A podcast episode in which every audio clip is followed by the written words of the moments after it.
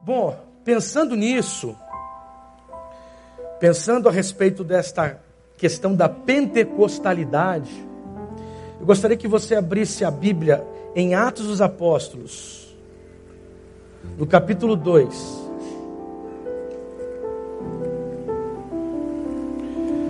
Atos dos Apóstolos, capítulo 2.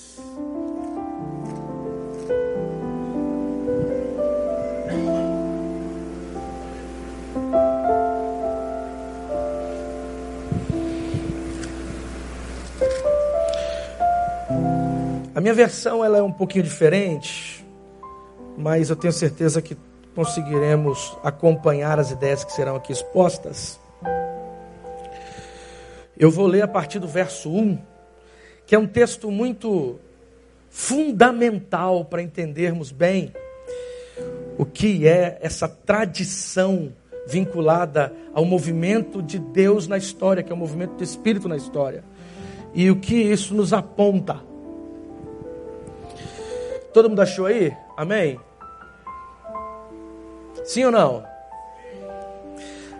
Verso 1 em diante diz assim: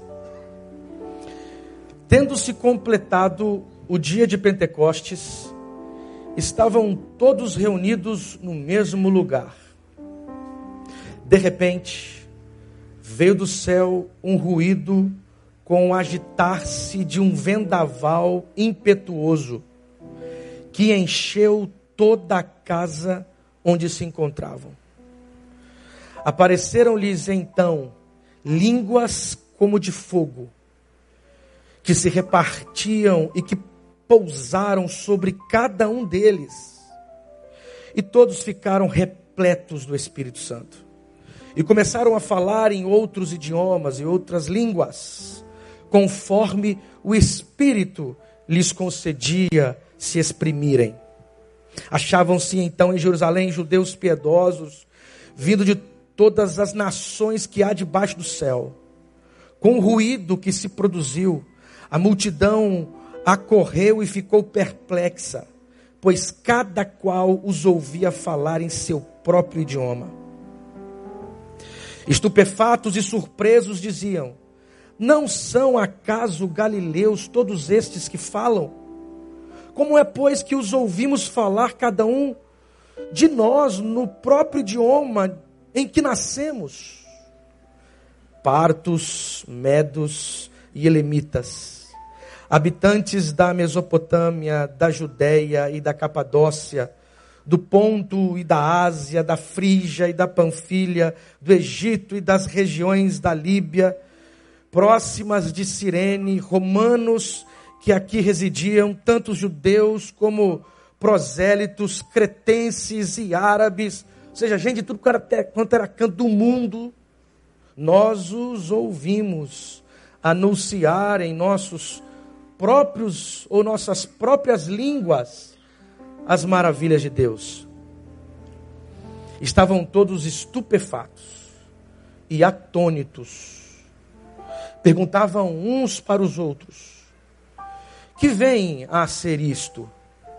Outros, porém, zombavam e diziam: estão cheios de vinho. Ou seja, estão todo mundo chapado, estão bêbados.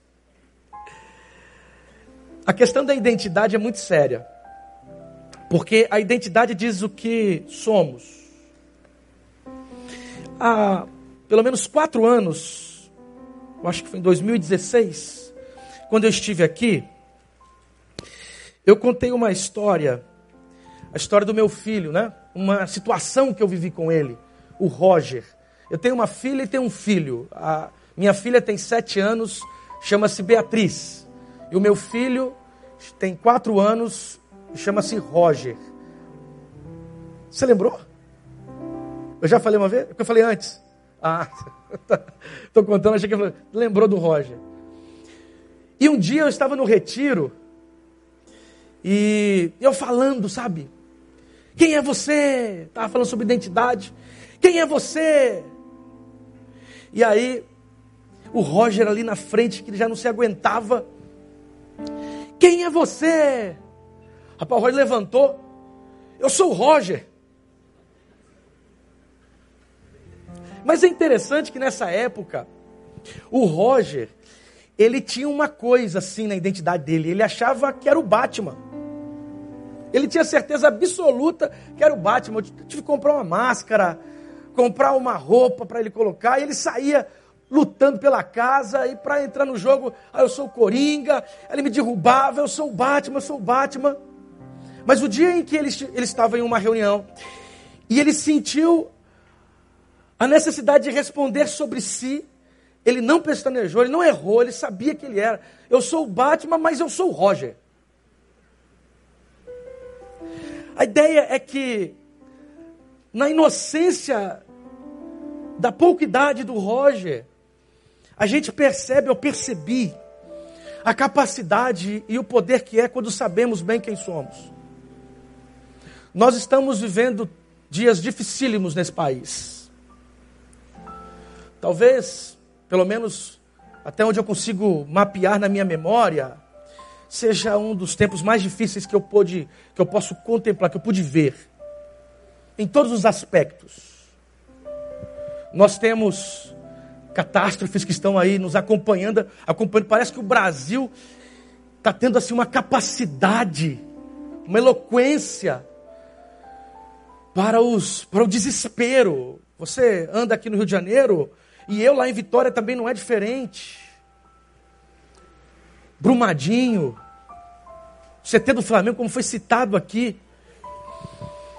E a gente olha isso e vejam, não é simplesmente não é uma catástrofe que não tenha origem. De Brumadinho, por exemplo, que não foi crime. A falta de políticas públicas nesse país que, que deveriam ser aplicadas para que todos vivêssemos em paz, elas não são aplicadas porque o sistema no qual estamos, ele representa exatamente um jeito de funcionar, que é um jeito que engole pessoas que torna a carne humana um objeto a ser consumido. E essa carne que é consumida, ela tem gênero, ela tem idade, ela tem lugar onde habita. Hoje no Brasil, ser negro, viver na periferia, ser mulher, é 75% mais ricos para morrer de maneira violenta. A gente olha a realidade do nosso país, o que a gente consegue ler é o estabelecimento de um jeito de funcionar que é contrário ao projeto que Deus tem para a gente. As estruturas mais profundas e aqui eu falo de estruturas profundas mesmo, porque tem a ver com a visão de mundo, com a maneira como as pessoas compreendem a vida, negam, afrontam o que há de mais bonito para o projeto da humanidade, que é a celebração da vida, que é a solidariedade, que é a comunhão, que é o ser humano entender que ele não é simplesmente um ser que anda por aí em busca dos seus próprios interesses, não. Ele é alguém que depende do outro. E a metáfora da mesa, que a tradição cristã valoriza tanto, é exatamente uma proposta de Deus.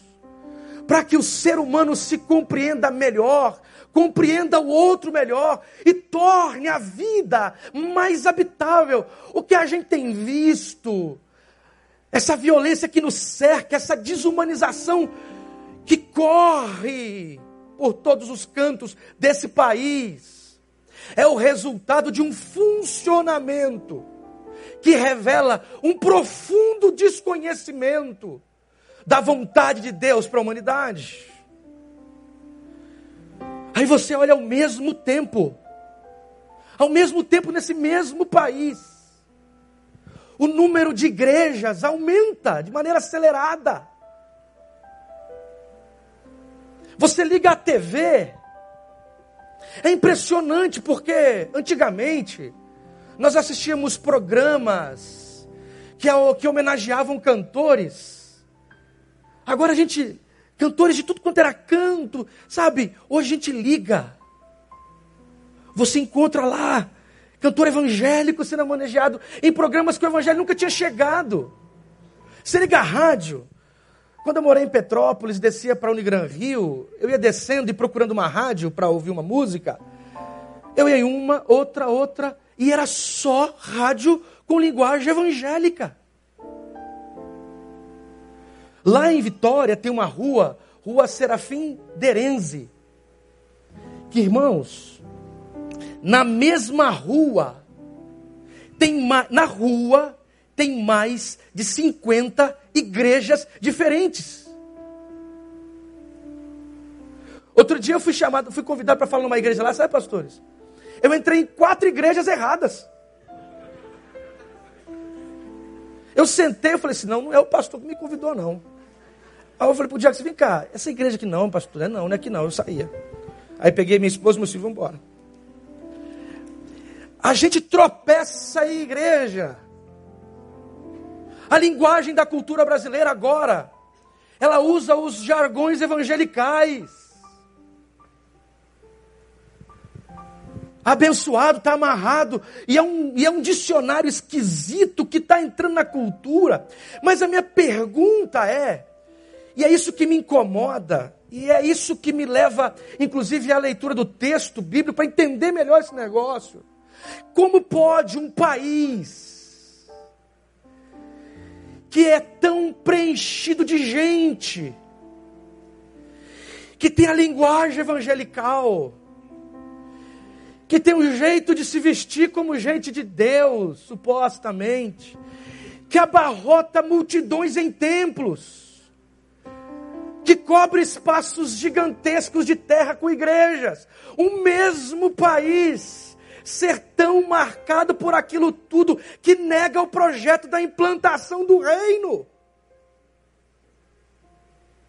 A sensação que tenho é que vai crescendo o número de igrejas e vai apagando, colocando numa cortina da, da superficialidade, vai colocando numa cortina uma cortina da mentira e da máscara. O reino é uma igreja que vai crescendo em número, vai, vai aumentando em gente, vai contabilizando matematicamente valores quase que incontáveis, e ao mesmo tempo, este número todo parece que não muda e não mexe em nada nas estruturas mais profundas deste país. Eu acho que a questão está na identidade. O que é, o que é ser igreja de Cristo nessa nação? Essa história. O Brasil vai ser de Jesus. Crente vota em crente. Esse negócio não dá certo. Esse negócio é uma forma, é um discurso maquiado de linguagem religiosa, mas no fundo é um instrumento de poder. Aí você, mas por que, o pastor está querendo esse negócio? Sabe o que é? Que eu acho que nós devemos resgatar, de verdade, a identidade da pentecostalidade da igreja nesse país. E o que, que isso significa? Nós lemos o capítulo 2 de Atos dos Apóstolos. E Atos, ele forma um bloco de dois volumes para uma mesma obra. É o Evangelho de Lucas e Atos dos Apóstolos. São dois volumes de um mesmo livro, imagine aqui. Como uma obra produzida com dois tomos. O primeiro é Lucas. E Lucas, ele tem algumas características, e Atos também, que são assim, interessantíssimas para a gente entender a dinâmica do Novo Testamento. O Lucas, o Evangelho de Lucas, dá uma prioridade, ele prioriza a ideia do Espírito Santo. É interessante isso em Lucas.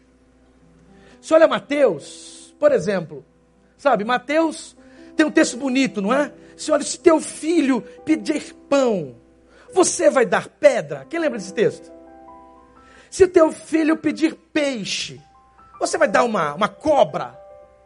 Aí Mateus diz: Claro que não. Olha, vocês que são maus, sabem dar boas coisas aos vossos filhos. Imagine o pai que está no céu. Lucas cita o mesmo texto, mas é diferente. Ele cita a mesma lógica, a mesma ideia, usa a expressão peixe. Se pedir peixe, você que é pai, não vai dar serpente. Se pedir ovo, está lá em Lucas, você não vai dar um escorpião. Só que no final desse texto é uma coisa interessante. Ele diz assim: Porque se vocês que são maus sabem dar boas coisas, o Pai, o Pai também vos dará o Espírito Santo, se vocês pedirem. Na leitura que Lucas faz, as boas coisas de Mateus é exatamente a presença do Espírito na igreja. Se você observar as primeiras partes, o primeiro capítulo os primeiros capítulos do Evangelho de Lucas, tem umas cenas interessantes. Maria vai encontrar-se com Isabel, e as duas estão grávidas.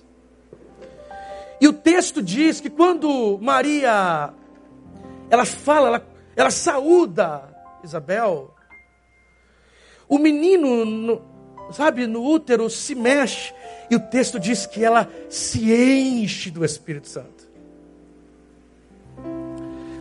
O Evangelho de Lucas, ele, ele faz com que a gente olhe com mais cuidado, de alguma maneira, essa operatividade, essa presença latente e impulsionadora, renovadora do Espírito que Jesus partilha a nós.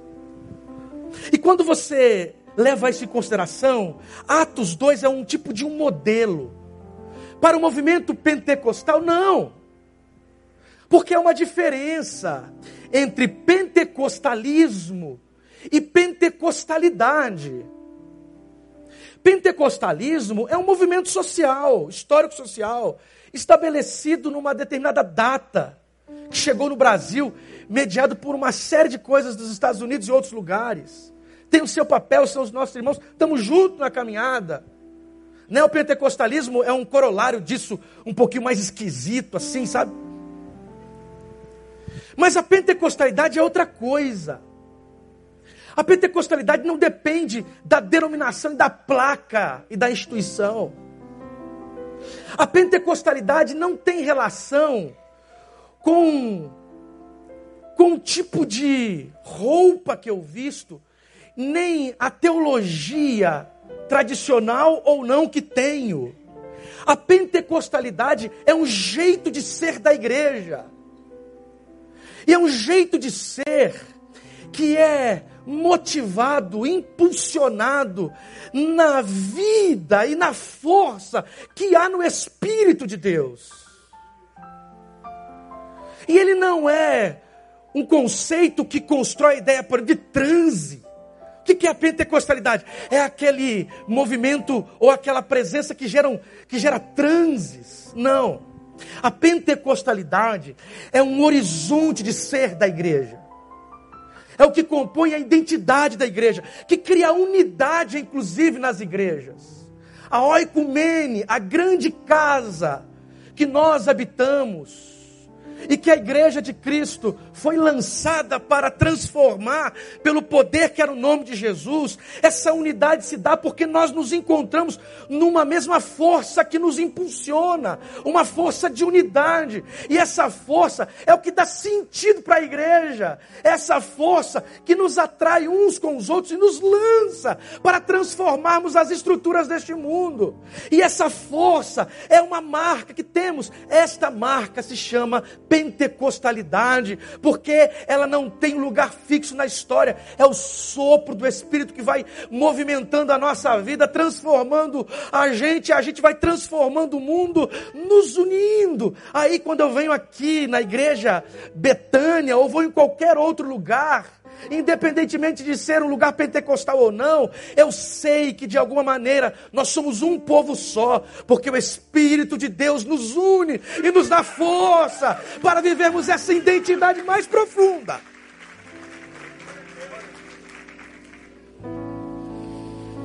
Ok, mas e aí?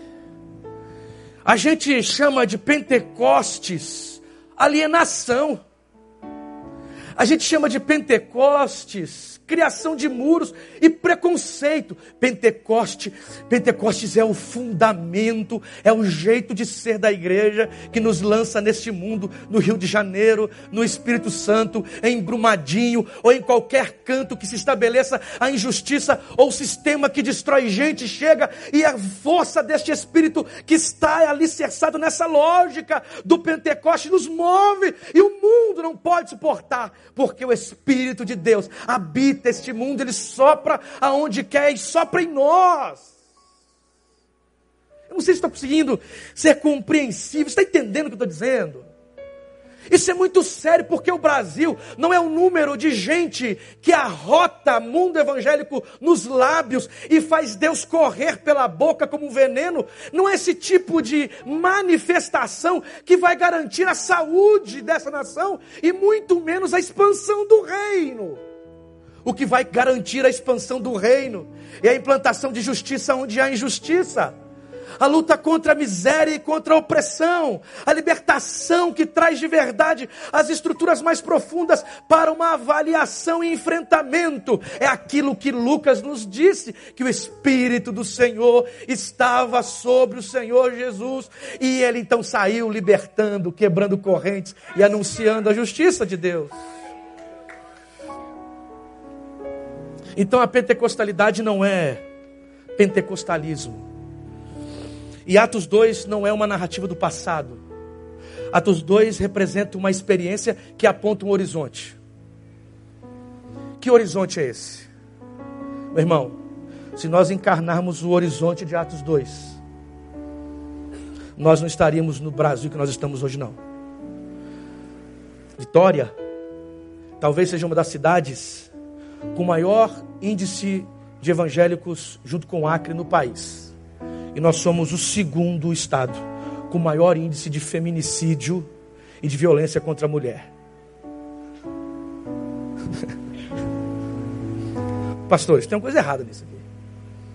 Tem ou não tem? Eu acho que Atos 2 nos explica o que é. Ele aponta. E eu acho que a primeira coisa assim que a gente percebe nesse texto que nos dá identidade é que existem coisas que nos escapam. Existem coisas que nos escapam. Se você observar o texto, ele tem duas partes. Do verso 1 ao verso 4 é um texto. Do verso 5 ao verso 13 é outro texto. Do verso 1 ao verso 4 nós temos uma série de imagens que são assim impactantes. E a forma como o texto é aberto é de nos abismar. O verso 1 diz que eles estavam todos reunidos no mesmo lugar. E aí o verso 2 dá um detalhe. E a expressão usada no verso 2, ela é muito profunda. É afinos. Afino é de repente, mas não de repente, no sentido de ser rápido. É de repente no sentido do não esperado. De algo que transborda, inclusive, as nossas expectativas. É um de repente que é irrupção. A ideia do verso 2 é que alguma coisa surge alguma coisa se manifesta, algo acontece. Que por mais que no capítulo 1, verso 8, o próprio Jesus tivesse instruído para que permanecessem onde estavam, porque ali seriam revestidos. Mas o verso 2, a expressão usada é um tipo de movimento, é algo que transborda, é um, uma ação que tira as coisas do lugar. O texto diz: de repente, sabe, a Cecília, a Cecília Meirelles, ela num poema sobre, o título era Motivo, ela disse assim: Eu canto porque um instante existe. Eu não sou alegre e nem sou triste. Eu sou poeta.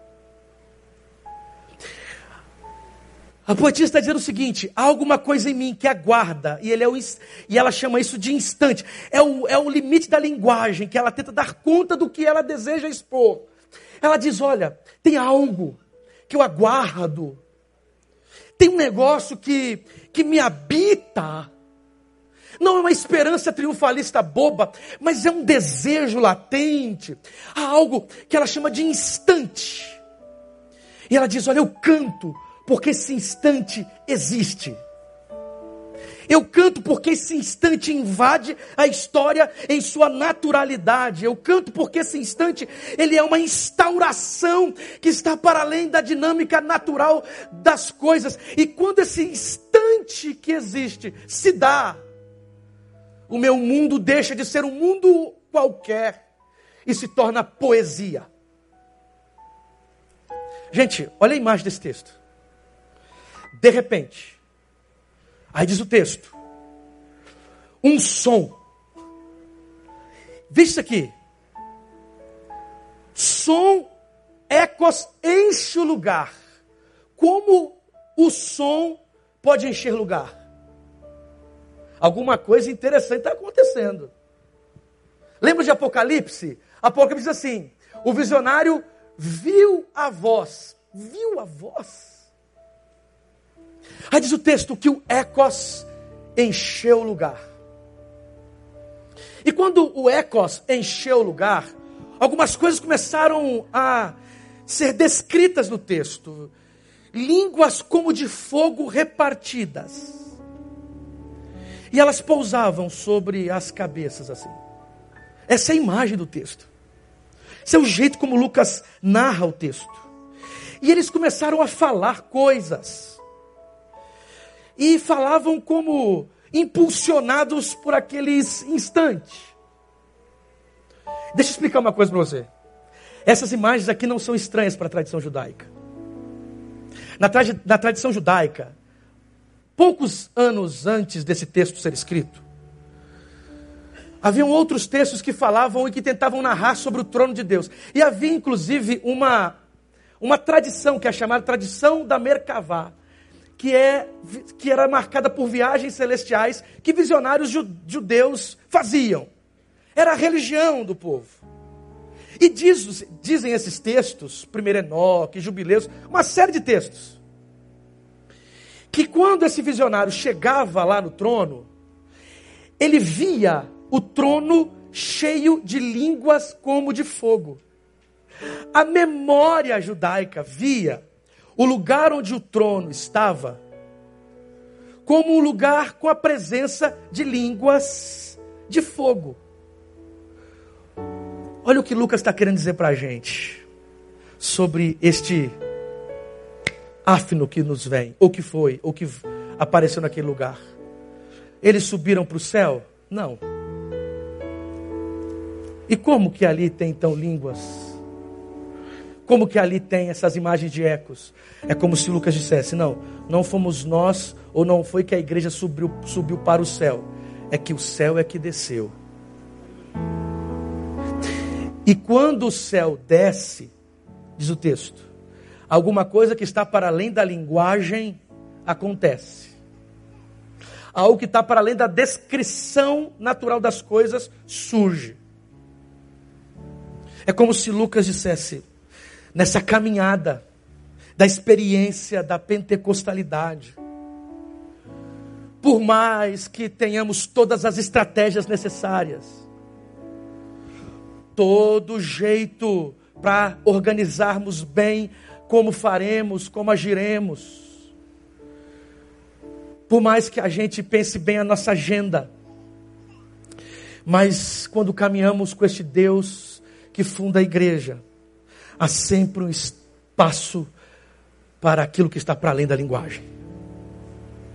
Há sempre o espaço para a irrupção. Deixa eu falar uma coisa aqui.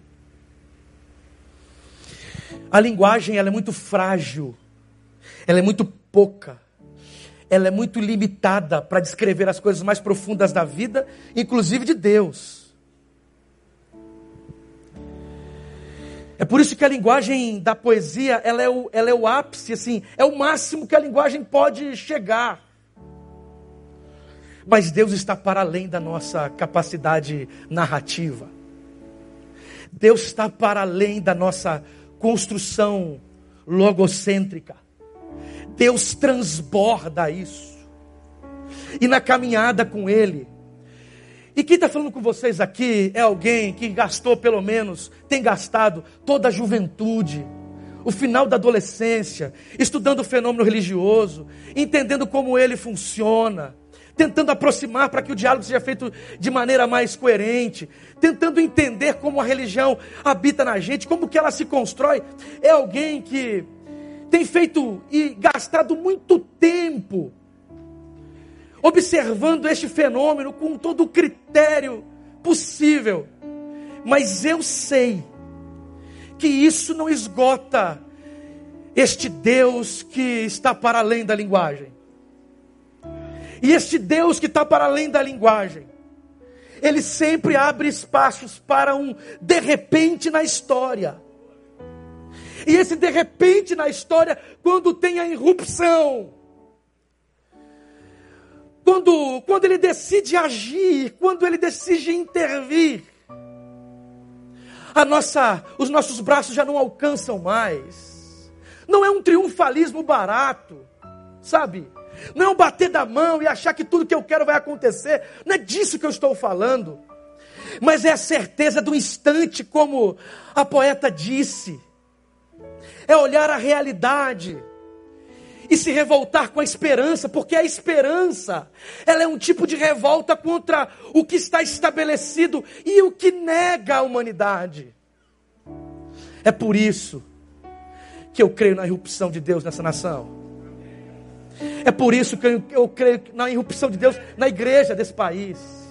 É por isso que eu creio que a esperança me lança, pela força do Espírito, a acreditar que a justiça é possível acreditar que as mulheres nesse país podem ser protegidas e não serem usadas como objeto na mão de um sistema que a desumaniza. Eu sei que é possível o Espírito, inclusive, soprar lá na bancada evangélica, sabia? É difícil, mas pode. É possível que para além às vezes da linguagem, aí a gente não olha para essa esperança e fica esperando. Não, essa esperança é ativa e nos lança no mundo para enfrentá-lo com o poder que há no Espírito Santo de Deus. Mas há coisas que nos escapam. A utopia do reino de Deus, ela nos leva a olhar para um outro lugar possível. A utopia do reino de Deus, ela nos convida a olhar as coisas que nos cercam e de alguma maneira entendermos que este Deus que se revelou em Jesus Cristo e que nos apresentou um modo novo de ser na vida, este Deus que na face de Jesus nos ensinou um pouco mais do que é a humanidade, este Deus que aos e ao que ao curar os leprosos, disse que disse para a gente que não há ninguém que deve ser jogado para fora e todos têm que estar precisam estar perto. Este Deus que deixou o templo para andar com os pobres, este Deus que se encarnou e escolheu compreender de perto o que é a transitoriedade humana, esse Deus que chorou quando viu a morte, esse Deus que ressuscitou ah, como uma voz dizendo que a morte não era a última palavra. Esse Deus que na sua encarnação abraçou aqueles que não eram abraçados. Este Deus que propôs um reino que proclamava um outro lugar possível. Esse Deus que deixou os fortes com a sua própria força e escolheu abraçar e estar junto dos fracos. Este Deus que possibilitou ver um outro mundo possível. Esse Deus que escolhe aqueles que não são escolhidos. Este Deus que deu voz a quem não tem voz. Este Deus que, por conta do seu discurso e verdade, foi morto. Esse Deus que tem amor em transbordar-se e alcançou tanta gente esquecida. Este Deus foi o mesmo Deus que foi o áfino de Atos 2, e eu creio que ele é real e possível, porque ele tem o poder.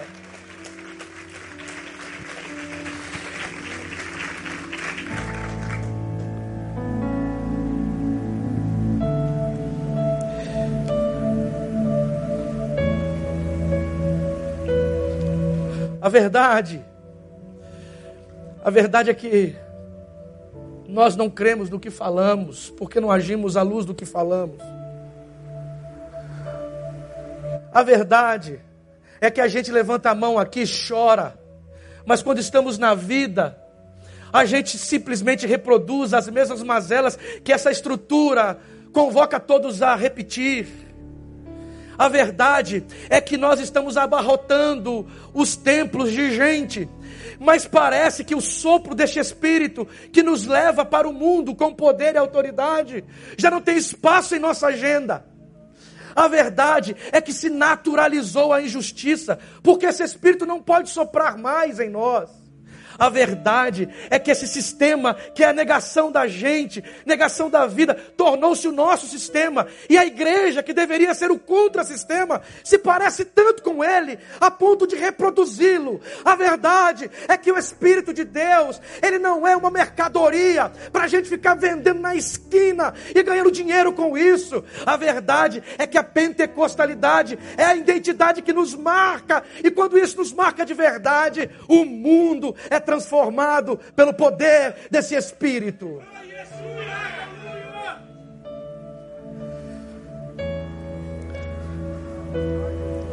A verdade é que o Brasil não estaria na situação que está, não teria transformado essa nação da forma que está, se aqui de verdade o Espírito Santo fosse uma voz que nos guiasse. Enquanto o povo deseja poder, o Espírito quer soprar a, soprar a igreja para lavar os pés das pessoas. Enquanto o povo, enquanto tantos querem a glória, o Espírito tem tentado soprar a igreja para dar as mãos àqueles que acham que estas mãos estão empuradas e sujas. A verdade é que a irrupção de Deus nessa nação não aconteceu ainda, porque se acontecesse, o número de gente que diz ser pertencente à comunidade do Espírito já teria colocado esse país de cabeça para baixo pelo poder da justiça e do amor. A verdade é que se o Espírito de Deus soprar em nós, como soprou aqui, nunca mais seremos os mesmos. Amém, irmãos? Mas é interessante, porque, e já não tenho mais tempo, está acabando aqui o tempo. Interessante é que o verso 5 muda a estrutura do texto. Se você observar, se no verso 1, 2, nos versos 1, 2 até o 4, há uma irrupção que transborda e que cria esperança e que está para além da linguagem. No verso 5, alguma coisa acontece. O texto diz que estas coisas que lá estavam acontecendo, elas são traduzidas para o povo que está lá fora. Olha só, a ideia é que aquele ecos que estava lá dentro, aquelas vozes que lá se ouviam, aquela irrupção que ali habitava. O texto diz que, a partir do verso 5, que estavam todos em Jerusalém, piedosos, judeus piedosos. E o verso 6, o ruído que se produziu, a multidão ficou estupefata. Eles ficaram surpresos. E a surpresa foi algo muito óbvio. A surpresa foi um tipo de encontro daquilo que aconteceu naquele espaço, na realidade da vida das pessoas que estavam lá fora. Como se uma presença pública agora, não mais qualquer, mas uma presença pública pneumática. Uma presença pública empoderada pelo Espírito. E quando essa presença pública empoderada pelo Espírito se dá, as pessoas, de alguma maneira, compreendem bem o que lá acontece. O texto diz que eles conseguem ouvir em seus próprios idiomas. E isso os isso os chama. O interessante é que o texto diz que o barulho de dentro ecoa lá fora. O texto diz que o encontro lá com o sagrado alcança as esferas não sagradas. Não é uma fuga da realidade, entende? Se instaura um novo jeito de ver a vida, a vida agora numa linguagem que não é a linguagem comum, por mais que seja traduzível, mas não é comum, é irrupção. E o texto diz que as pessoas ficam maravilhadas. É a presença pública relevante. É um espírito que não aliena. É um espírito que não faz com que as pessoas fujam das suas responsabilidades.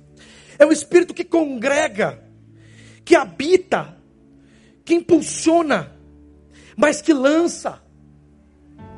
E agora são lançados não de qualquer maneira são lançados com uma força que sinaliza, que aponta, que mostra, que se mostra, que não aliena, que não desumaniza, que não exclui, mas que acolhe, que atrai, que não julga, simplesmente anuncia que não persegue, pelo contrário, abraça, porque o eco de lá não era um eco que pertencia àqueles, era um eco que tinha que ecoar pelos quatro cantos do mundo. E eles então ficam abismados com o que estão ouvindo e vendo. É uma presença pública relevante. É uma presença pública que faz sentido. Deixa eu falar uma coisa para você aqui. Há uma crítica à religião que ela, por vezes, sim, é verdadeira. Há uma crítica moderna à religião que diz que a, que a religião pode ser um instrumento de alienação. Que a religião pode, inclusive, legitimar injustiças. Usando o nome de Deus, tornar a violência, por exemplo, uma necessidade, porque é a vontade de Deus. Há uma crítica à religião, que a religião ela simplesmente cria uma imagem para fugir das suas responsabilidades. Sim, é possível mesmo. É possível que a religião nos arranque da realidade da vida. É muito possível. É possível mesmo que a religião nos adoeça. Você entende aqui? É possível que a religião legitime o que há de pior em nós. Tem um outro teórico que vai dizer que Deus é a nossa projeção. E vejam, hora e outra, eu encontro por aí um discurso religioso que é a projeção das piores coisas que em nós está. Um Deus preconceituoso, um Deus moralista, um Deus desumano, um Deus assassino que mata alguém que supostamente não crê nele. Um Deus que nos envergonha. Um Deus que por sua grandeza quase que nos odeia.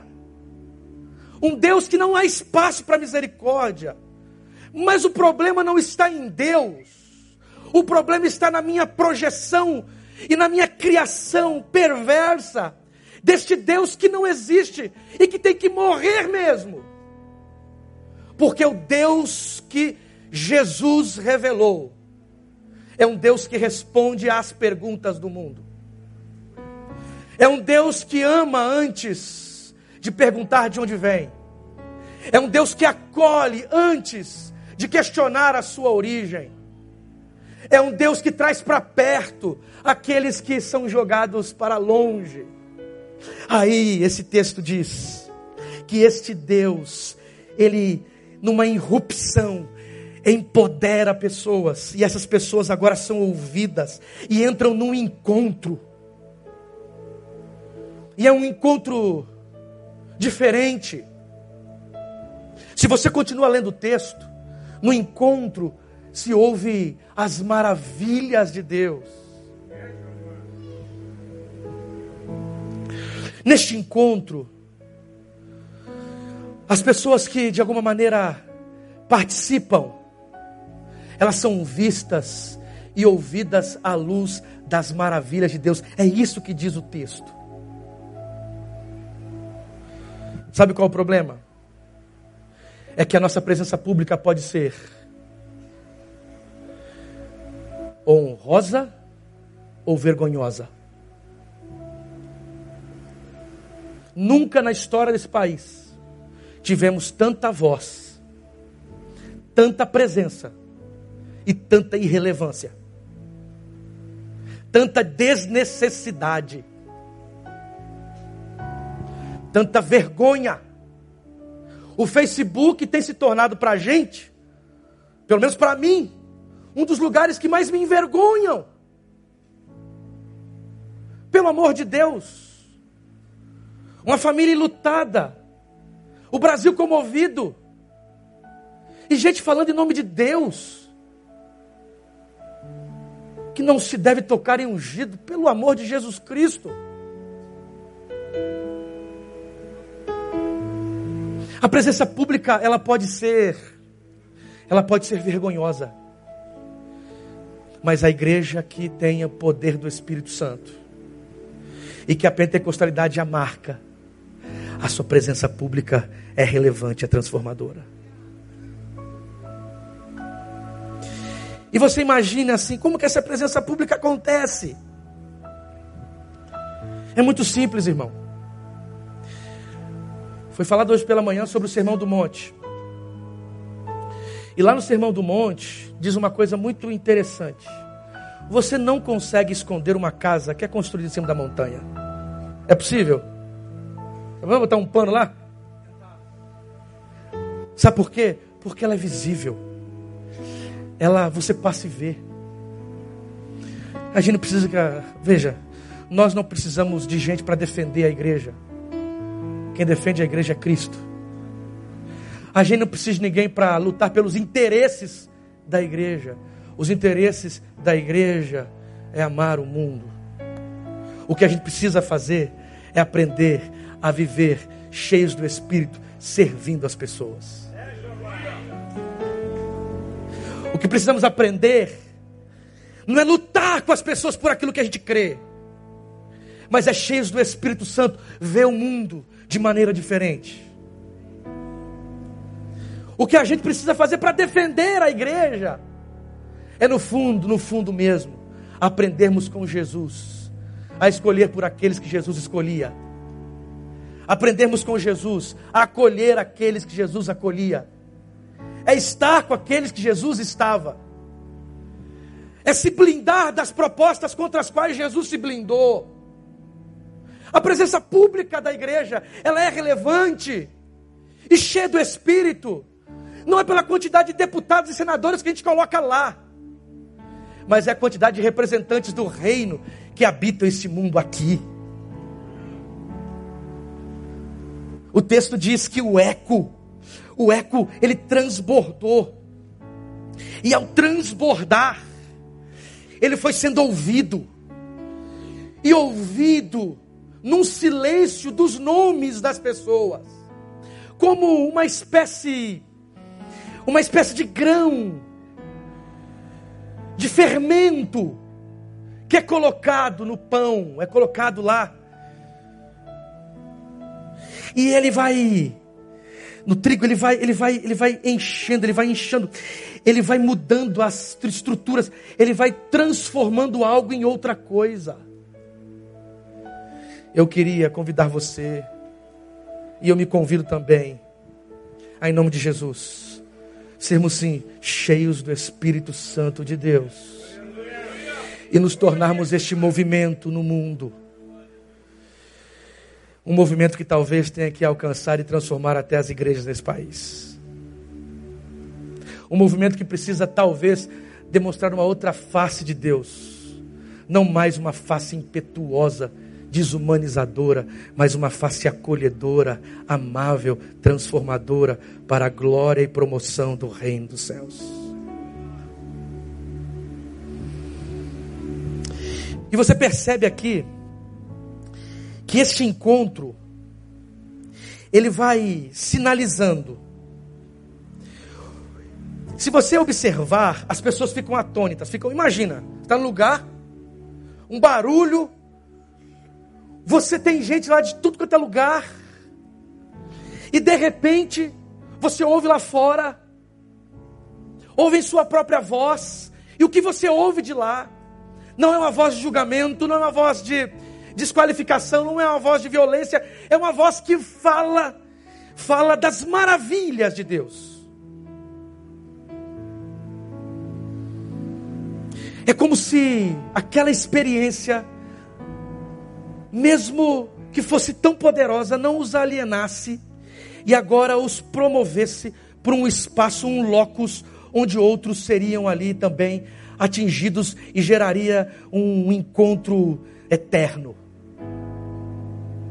E se você observa o texto, esse encontro produz, produz um jeito de ser, produz uma ideia, produz, produz um, um quadro, produz uma imagem. E a imagem é uma imagem de Deus de maravilhas. Não sei se vocês se lembram de Lucas, capítulo 7.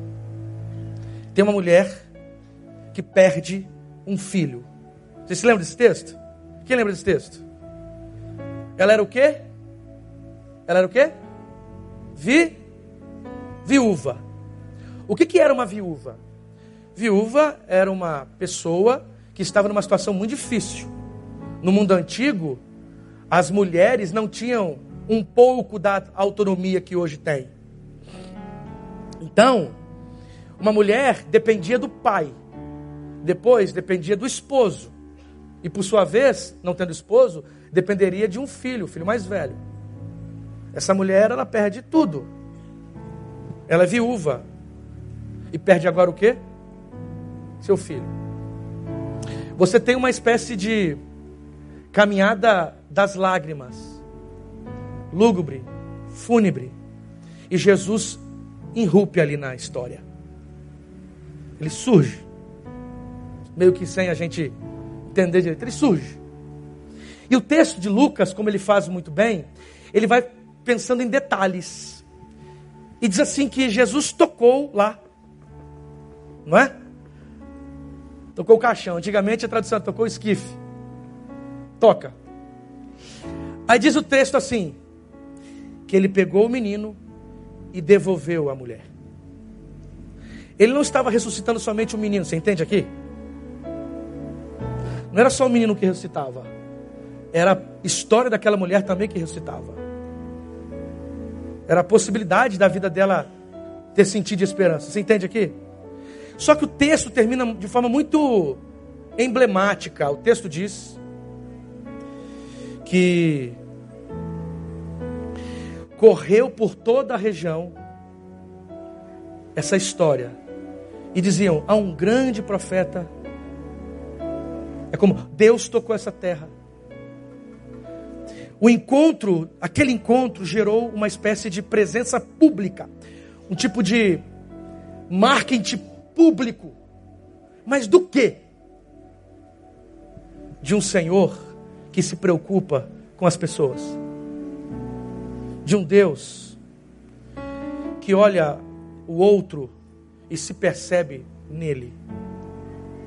Um Senhor que é capaz de romper fronteiras de puro em puro e alcançar e dar novas possibilidades.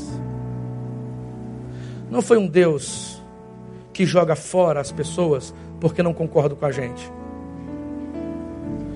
Não foi um Deus, o que se tornou público, não foi um Deus cheio de preconceitos, que sacrifica outros em nome de uma afirmação intocável. Não foi um Deus que não tem sensibilidade com uma mãe, com um pai que perde um filho. A promoção que se deu, o encontro que se deu, não gerou a ideia de um Deus que exclui, que persegue, que desqualifica, que oprime. A imagem de Deus que se expandiu foi um rosto afável de um Senhor que se comove com as lágrimas de alguém que perde um ente querido. A pergunta que eu devo me fazer é: que tipo de Deus, que tipo de imagem de Deus a gente leva para esse Brasil?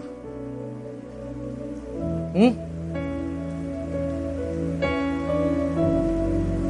Quando a gente acha que estamos acima de alguém, que imagem de Deus a gente leva para esse Brasil? Quando nós ficamos sabendo, hoje conversando com uma pessoa aqui, um pastor, ele disse: Ah, eu conheço a tua cidade, eu conheço Vitória. Olha essa história. Eu conheço Vitória. Eu acompanhei uma menina que se descobriu homossexual. E quando o pai ficou sabendo disso, o pai era da igreja, pastor, a expulsou de casa. A expulsou de casa porque não aceitaria em sua casa alguém daquele tipo que envergonharia o seu ministério. Porque ele estava defendendo Deus. Ele estava defendendo a fé.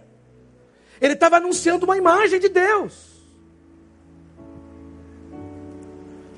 Essa menina lutou para que continuasse em casa Aí falaram para essa moça que ela deveria ir lá em São Paulo, que tinha um cara com superpoderes. E esse cara com superpoderes ia orar por ela, ia dar uns chás lá para ela beber. Evangélico. Está parecendo mais o santo, né? É o santo daime evangélico. E ela ia, ia levantar hétero assim. Pronto, eu gosto agora de homem. Pronto, os meus problemas serão resolvidos. Porque é mais fácil isso do que caminhar com a pessoa. É mais fácil isso do que chorar com os que choram. É mais fácil isso do que entrar em crise, na crise com o outro. É mais fácil isso do que gastar tempo e agenda da vida e do coração com a pessoa. É muito mais fácil. Mas a imagem de Deus desse pai era tão aterrorizante que essa menina não, super, não suportou a pressão do Deus que a manda para fora de casa, porque está tentando descobrir-se. Ela deixa uma carta e se joga na terceira ponte e se suicida por isso. Isso deve nos tomar, irmãos, nos encher de uma esperança e de indignação, uma esperança que não é essa a imagem de Deus, que de Naim, que de Naim saiu circunvizinhando as pessoas. A imagem de Deus que ecoou lá de dentro daquele espaço onde eles estavam é um Deus que está para além da nossa linguagem e que há esperança nele e que tendo e havendo esperança nele, as maravilhas dos céus são sempre possíveis e este Deus acolhe, abraça, ama, transforma, dá sentido, dá horizonte, nos enche de possibilidades e faz da gente pessoas melhores.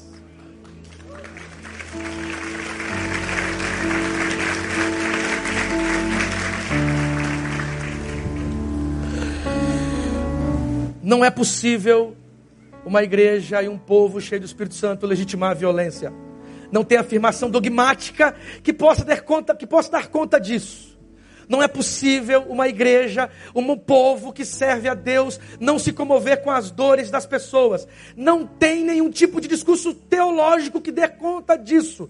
Eu estou disposto a diluir todas as afirmações que habitam em mim para que a vida seja possível. Sabe por quê? Porque Jesus teve coragem de entregar a sua própria vida para que a vida fosse possível. E não é tradição, não é nenhuma afirmação histórica que vai sepultar as pessoas, porque nós cremos num Jesus que é um Senhor da ressurreição antes de qualquer coisa.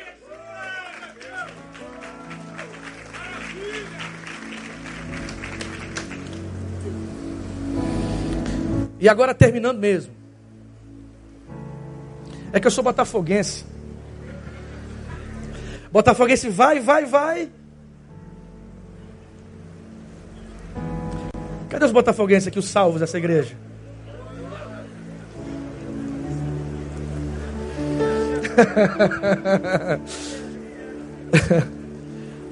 Veja, esse evangelho e essa proposta de ser cheio do Espírito é um risco.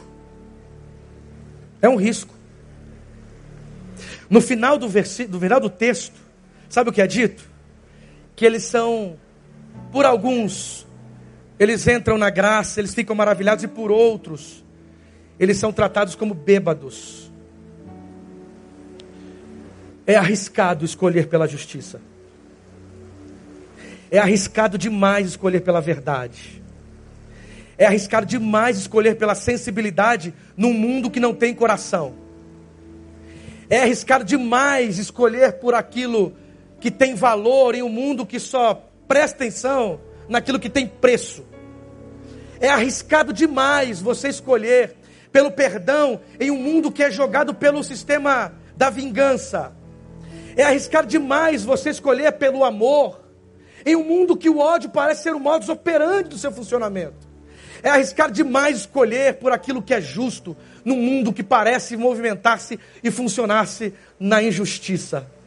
Mas mesmo arriscado, mesmo que seja perigoso, o Espírito do Senhor, quando habita em nós, nós temos a coragem necessária para enfrentar todos esses dilemas. O texto diz que eles são, são tratados como bêbados, não são bem compreendidos. São tratados de forma vexatória. Mas eu prefiro os abraços e o sorriso dos pecadores onde Jesus estava, do que as músicas e as honras do templo fariseus e aristocracia por onde Jesus não passava. Eu prefiro a complicação de um senso comum profundamente adoecido do que o acolhimento de um sistema que é totalmente contrário à vontade do reino. Seguir ao evangelho é arriscado, mas o Espírito de Deus nos habita e a força que nos impulsiona nos mostra que é o melhor caminho. Vamos ficar de pé.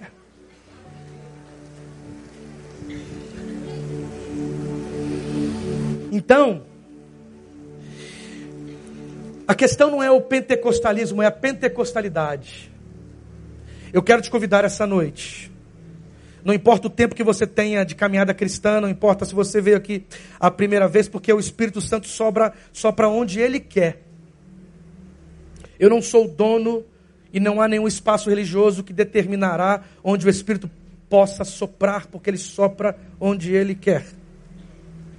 O que eu sei é que a irrupção de Deus é sempre possível. Sempre possível. E a linguagem nem sempre é capaz de dar conta desta irrupção. Eu não estou dizendo aqui que você vai conseguir tudo que você quer, porque você não vai conseguir e nem pode. Porque se você conseguisse tudo que deseja, nós estaríamos mais perdidos ainda. Não é disso que estou falando. Mas eu acredito que na, no limite das fronteiras que às vezes nos habita, ou das fronteiras que nos vêm, dos momentos mais estranhos e irracionais da vida, e a verdade é que a vida tem mais de irracionalidade, incapacidade de compreensão do que outra coisa, mas mesmo nesse tufão de coisas que por vezes não são compreensíveis, Nós cremos em uma irrupção. Nós cremos em uma potencialidade. Nós cremos, como costumamos falar, em impossibilidade. O que é crer em impossibilidades? Não é ser um alienado triunfalista, é entender que a esperança é sempre uma voz de revolta contra o que é estabelecido. E o Espírito de Deus, quando ele sopra em nós, é possível que aquilo que a gente menos imagina aconteça mesmo.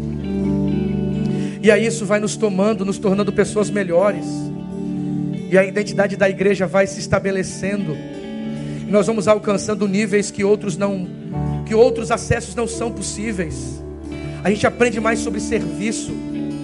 A gente aprende mais sobre encontros, mais encontros não de preconceito. A gente vai encarnando, por exemplo, aquela linda oração de Francisco de Assis, né? Onde tem ódio, a gente vai cheio do Espírito, levando o amor. Onde há falta de esperança, a gente vai levando a esperança. A gente vai lançando de forma anônima, despretensiosa e empoderada um outro jeito de ser na vida.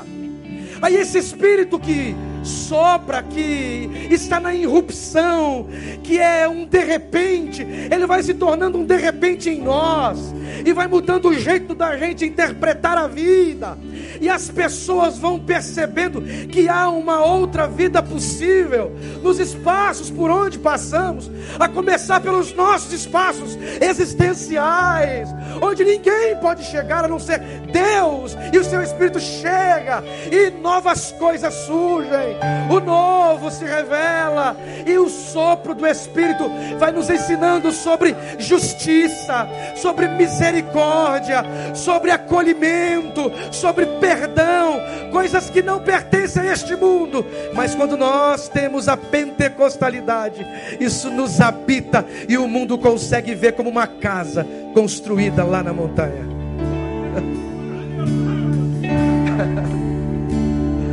Ai, meu Deus do céu.